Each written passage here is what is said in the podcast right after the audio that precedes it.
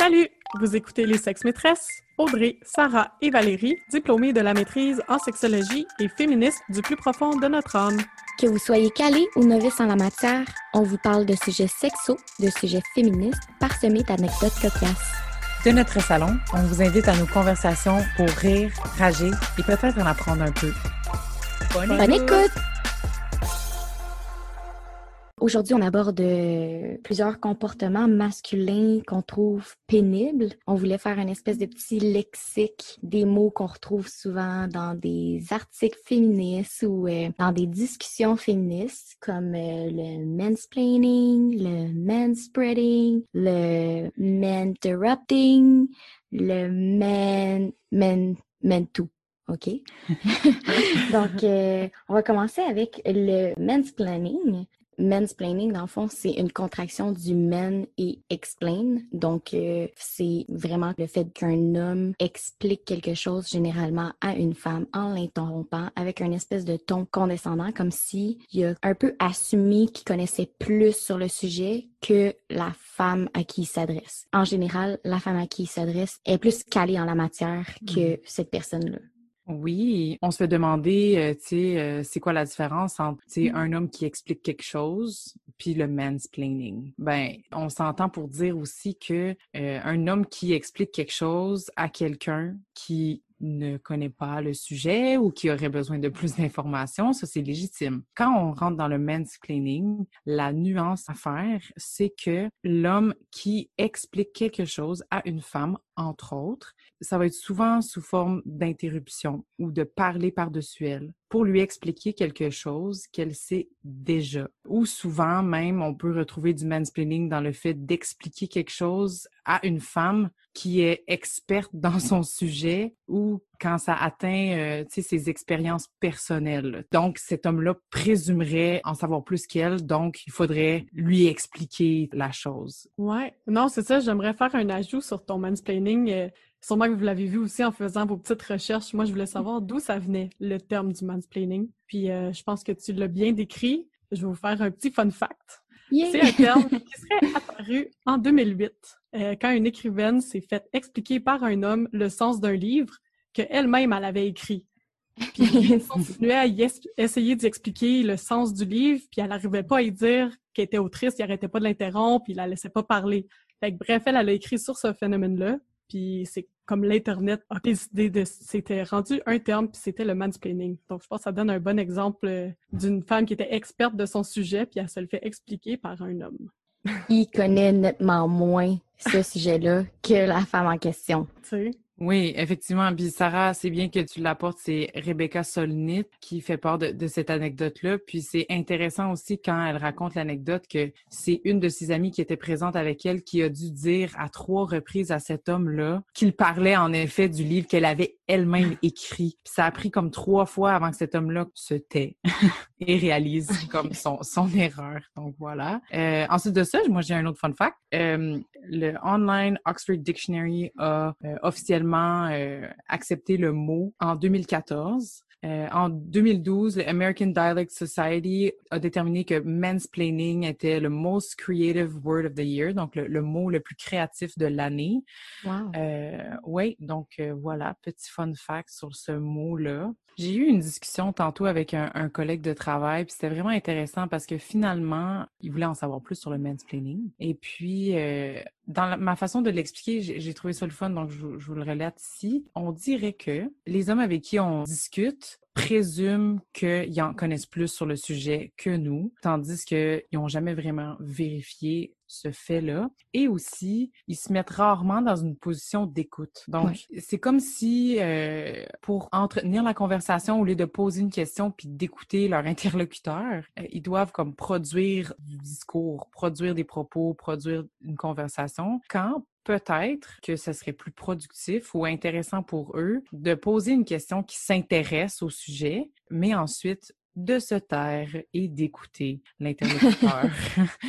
Puis le problème, c'est que cette tendance-là, c'est souvent aussi comme une invitation au silence. Tu sais, comme, regarde, j'en connais plus que toi. Je présume que tu connais pas rien sur ce sujet-là. Je vérifie même pas si tu en connais sur le sujet. Puis je t'invite à être silencieuse pendant que moi, je déblatère, je Mm. remplis l'espace de ma parole qui est déjà omniprésente, là, Mm. qu'on n'a pas besoin de... euh, voilà. C'est un euh, laisse-moi t'expliquer. Mm. Laisse-moi te montrer c'est quoi la vérité. Parce que mon opinion, en fait, c'est des faits. Parce que j'ai raison. Tu sais, c'est- vraiment ça, l'espèce de, de feeling que tu ressens quand tu reçois du mansplaining, dans le fond. Mhm. Tu sais, là, on a parlé, Sarah, elle a parlé de, de l'histoire même de la naissance du mansplaining, là. Oui, c'est ça. Puis c'était vraiment une autrice qui se fait expliquer son livre, mais on peut aussi trouver des exemples là, dans la vie de tous les jours, genre, c'est sûr que tes menstruations, ça fait pas tant mal. Puis tu sais, c'est comme des hommes qui vont te dire ça quand ils ont pas de vagin, mais pour des hommes cis, mettons, ils ont pas de vagin puis ils ont pas de menstruation. Tu sais, c'est quand même invalidant à la base. De quel droit est-ce que tu viens me dire comment ça fonctionne puis qu'est-ce que je vis? Avec certitude, là, il te parle de ton corps féminin. Oui. Avec certitude, là. Ben, Sarah, t'as l'air de quelqu'un qui a peut-être un, un exemple euh, d'un Ah ouais. comme ça. Ah, c'est ça. C'est parce que t'as manqué ça cette semaine, Audrey. Euh, ben, un de nos amis, à Val et moi, euh, on a eu quand même plusieurs discussions avec lui là, au courant des dernières années, des conversations de salon là, de féministes frustrés, puis on essaye d'expliquer des concepts. Puis il se fait souvent l'avocat du diable, mais on sait Mm. qu'il comprend, mais il se fait l'avocat du diable. Puis bref, on y avait déjà expliqué le mansplaining, puis euh, cette semaine, il m'a envoyé une photo. Euh, c'est un article qui est publié par The Guardian à propos d'une photographe qui a réalisé une nouvelle œuvre d'art en photographiant sans vulve afin de montrer tu toutes les différentes euh, sortes de vulves qui existent. Là, tu sais. Mm-hmm. Euh, fait que ça, c'est comme la promotion de cette, de cette photographe-là par le, The Guardian. Puis, il y a quelqu'un qui a retweeté sur Twitter ce post-là en un bonhomme blanc là, qui a osé écrire à The Guardian. Il corrige en disant euh, non, on dit vagin, on dit pas vulve. L'audacité! Genre, moi pis Val, on était hors de nous. On n'en revenait pas. Non, mais c'est vraiment ça, l'audace, genre. ouais. Ça me fait on- penser, tu sais, quand je... Ouais, ça arrive souvent. Puis en fait, ça prend Souvent place... Val. Ben oui. Ben, je pense que t'aimes beaucoup faire des travaux manuels. T'es à l'aise, t'es avec tout ce qui est un peu construction. T'es à l'aise avec ton auto puis toutes les, les parties de ton auto. Donc, quand les Oui, gens t'es une femme à tout faire. Exactement. Puis on dirait que les Mm. gars, ça, c'est un de leurs supposés qu'on sait rien faire de ça. J'ai l'impression que ça Mm. t'arrive souvent de comme te les faire expliquer. Ouais, ouais, ça m'arrive souvent de d'arriver, tu sais, au Rona, puis de me faire expliquer euh, des choses par des hommes euh, qui travaillent au Rona? Peut-être qu'ils ont l'audace, tu sais, ou, ou, ou l'arrogance d'avoir le même type de discours avec d'autres clients qui seraient des hommes, mais j'ai l'impression que non. J'ai l'impression qu'un homme qui rentrerait là, quarantaine ou cinquantaine, il recevrait pas le même discours euh, du, Ah. du conseiller au Rona là, que moi, qui rentre là cocotte, malgré moi, comme je vais me faire dire. Tu sais, je vais te dire pourquoi ça fonctionnera pas comme ça. Là, je Ma petite madame. OK, ouais, c'est obligé d'avoir un discours autant, tu sais, ça, condescendant comme, je sais que j'en sais pas beaucoup, là, tu sais, il y a sûrement des choses que je sais pas au sujet de ma voiture ou au sujet, la voiture, ça, c'est un autre exemple. Quand ça fait tout l'hiver que tu gères avec ton mécanicien ta voiture parce qu'elle a des problèmes de batterie, puis il faut constamment que tu te fais booster, puis tout ça, puis il y a des hommes qui passent sur le trottoir puis qui disent des choses au sujet de le boostage ou ta batterie, ou ils donnent des hypothèses sur qu'est-ce que ça pourrait être, c'est comme, tu sais, tu quoi? Non, non, ça va d'être correct. Parce que, qu'est-ce que t'en sais? Je pourrais être mécano, moi aussi. Qu'est-ce que t'en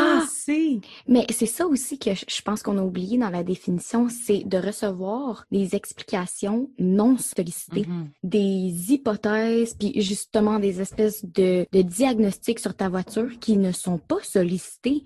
Bro, je t'ai pas demandé ton avis. Comme je suis en train de gérer qu'est-ce qui se passe là. Je suis pas une, une mademoiselle en détresse en ce moment là, comme je t'ai pas sonné là.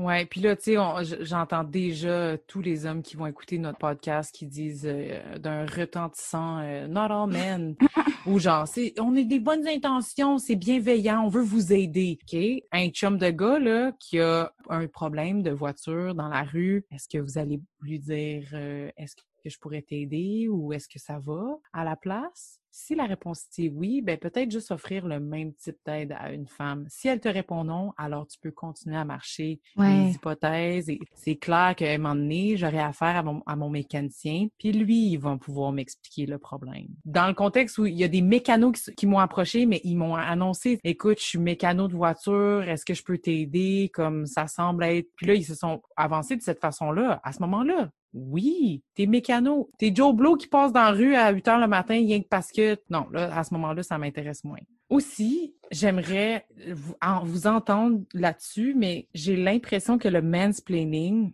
c'est aussi quelque chose, ça parle du fait que c'est genré. Hein? Les gens vont nous demander, ouais, mais les hommes, ils peuvent peut-être expliquer des choses comme ça aussi à des hommes. Effectivement. Ouais. Mais là où c'est genré, c'est vraiment dans la façon de le faire, dans la façon de livrer le message, comme tu as dit Audrey, quand c'est non sollicité. Puis aussi, c'est quand on parle d'audace, quand on dit the audacity, puis on se forge derrière ce commentaire-là, c'est que cette audace-là ou cette arrogance-là, elle vient de où? Elle vient d'une socialisation, les filles, j'aimerais vous entendre là-dessus, elle vient de où? Elle viendrait d'une socialisation genrée qui permettrait plus de place à l'homme pour s'exprimer en général, puis qui lui donnerait plus de plateformes pour le faire, mm-hmm. plus de confiance en son discours. Il y a sûrement raison. Ça, c'est une socialisation qu'on peut difficilement défaire, puis que en tant que femme, nous, notre socialisation, ben c'est le contraire. C'est en fait, c'est souvent de se taire, d'être poli, d'attendre son tour quand le mansplaining arrive, ben c'est ce phénomène-là social que c'est comme la femme a puis elle se fait expliquer quelque chose par un homme qui en sait rien mais qui a donc confiance dans son discours, puis cette femme-là a fait juste se résigner pour finalement lui dire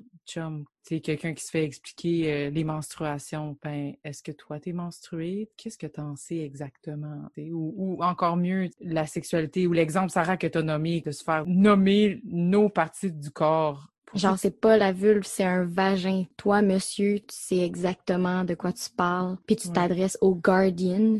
Et genre, j'en ouais, pas encore. Non, non, je te jure, nous, euh, on, je pense que Val puis moi, on a été euh, sous état de choc pendant 30 minutes. on en mais, dans cet exemple-là, je trouve qu'on voit beaucoup, ben, c'est comme un, mix de excès de confiance des hommes avec une quand même bonne part d'ignorance. Je pense que c'est quand même important de dire que je pense pas que justement les gens font ça par exprès la majorité du temps. Je pense que c'est vraiment, comme tu dis, c'est comme de la, entre guillemets, bienveillance, de comme vouloir t'expliquer quelque chose parce qu'il faut que tu le saches. Selon moi, c'est vraiment genre euh, un mélange d'excès de confiance puis d'ignorance. Oui. oui, je suis totalement d'accord avec toi. Puis ça me fait penser quand Val, tu disais justement de la confiance en son discours. Moi, ce que j'ai remarqué beaucoup dans le discours des femmes, quand on émet une opinion ou qu'on explique quelque chose dans lequel on est experte, on a tout le temps tendance à dire, ben je sais pas, mais tu sais, je dis ça de même. Mais en tout cas, mm. euh, je sais pas, là. Peut-être que je me trompe. Dis-moi si je me trompe. Fait que c'est tout le temps de avertir les gens. Ben, je sais pas, je sais pas, je dis ça de même. Écrit, mais je le sais de quoi je parle. Mm-hmm. On dirait que c'est juste de s'excuser de notre expertise ou de s'excuser de notre opinion avant d'émettre l'opinion en question. Puis je pense que ce petit moment de doute-là, là, du petit euh, je sais pas, ce petit moment de doute-là permet juste aux hommes de comme justement aller faire du mansplaining parce que t'as douté, t'as pas eu la sourde de toi, fait qu'ils veulent juste t'aider puis t'expliquer. J'avoue, ouais, c'est exactement ça. L'affaire aussi avec la socialisation, c'est que, ok, on dit que les hommes agissent comme ça, ils ont tendance à avoir ce, ce comportement-là, mais je me demande aussi, tu sais, je, je me disais, est-ce qu'il y a des femmes aussi qui le font?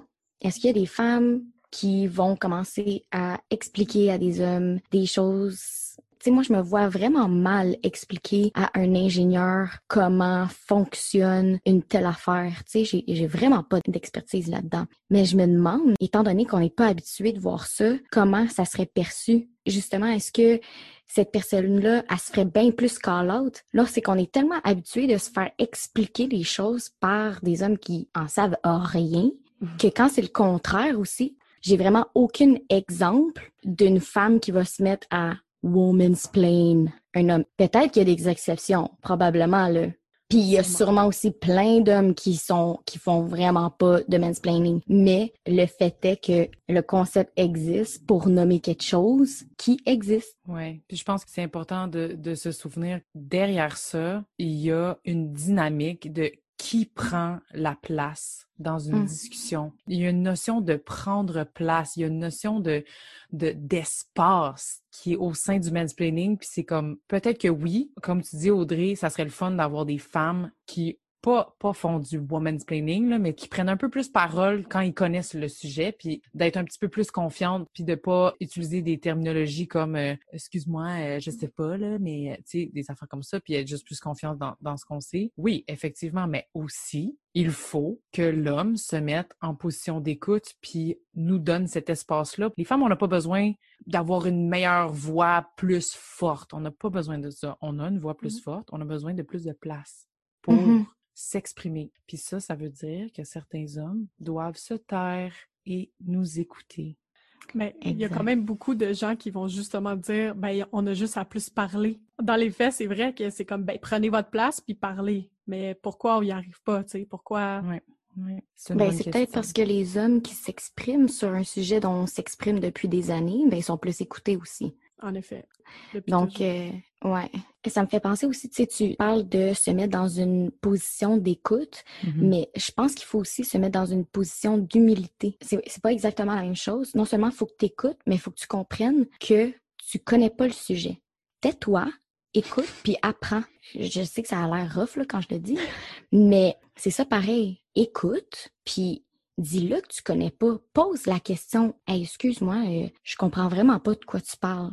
Explique-moi. Ou oh, je pense que tu connais plus le sujet que moi. Veux-tu m'expliquer? Puis écoute. Je trouve que c'est des bons exemples, ça, euh, concrets de qu'est-ce qu'on peut faire avec le mansplaining ou essayer de réfléchir à comment euh, mieux poser des questions, peut-être mieux écouter euh, les personnes qui parlent autour de nous. Mhm. Ouais. OK, ben euh, pour faire un petit euh, un petit wrap-up, parce que je pense qu'on arrive à la fin euh, de cet épisode, les Nations Unies volet femmes a sorti comme une définition du mansplaining. J'ai comme essayé de la traduire en français, là, donc euh, c'est peut-être pas parfait. Dans le fond, là, ce que vous devez retenir du mansplaining, qu'on peut aussi appeler en français le mec explication ou le pénis pliqué au Québec, c'est la pratique d'un homme qui explique quelque chose à une femme d'une manière qui montre qu'il pense en savoir plus et comprendre plus aussi le sujet que la femme. C'est aussi un acte patriarcal qui forme les femmes à être dans le doute puis dans la dans l'auto-limitation, tout comme il, exerce la confiance excessive des hommes. Alors euh, voilà pour la définition que vous auriez à retenir pour aujourd'hui. Merci Sarah. Avant de quitter, je vous laisse avec une petite question que vous pourriez peut-être euh, ruminer dessus ou, ou- ou même euh, approcher, euh, poser dans vos prochaines euh, conversations avec des hommes, entre autres. Comment se jouent les dynamiques dans vos conversations? À quoi ça ressemble? Qui prend la parole? Qui explique les choses? Donc euh, voilà. Ben, merci de votre écoute. Merci, merci. Merci. Merci d'avoir été avec nous pour cet épisode des Sexes Maîtresses. On espère avoir stimulé vos réflexions et inspiré vos prochaines conversations avec vos proches. Suivez-nous, partagez nos épisodes sur vos réseaux sociaux et surtout, faites-nous plaisir et écrivez-nous vos questions, vos impressions et vos suggestions. Les Sex Maîtresses vous souhaitent une bonne semaine. Bisous. Bye.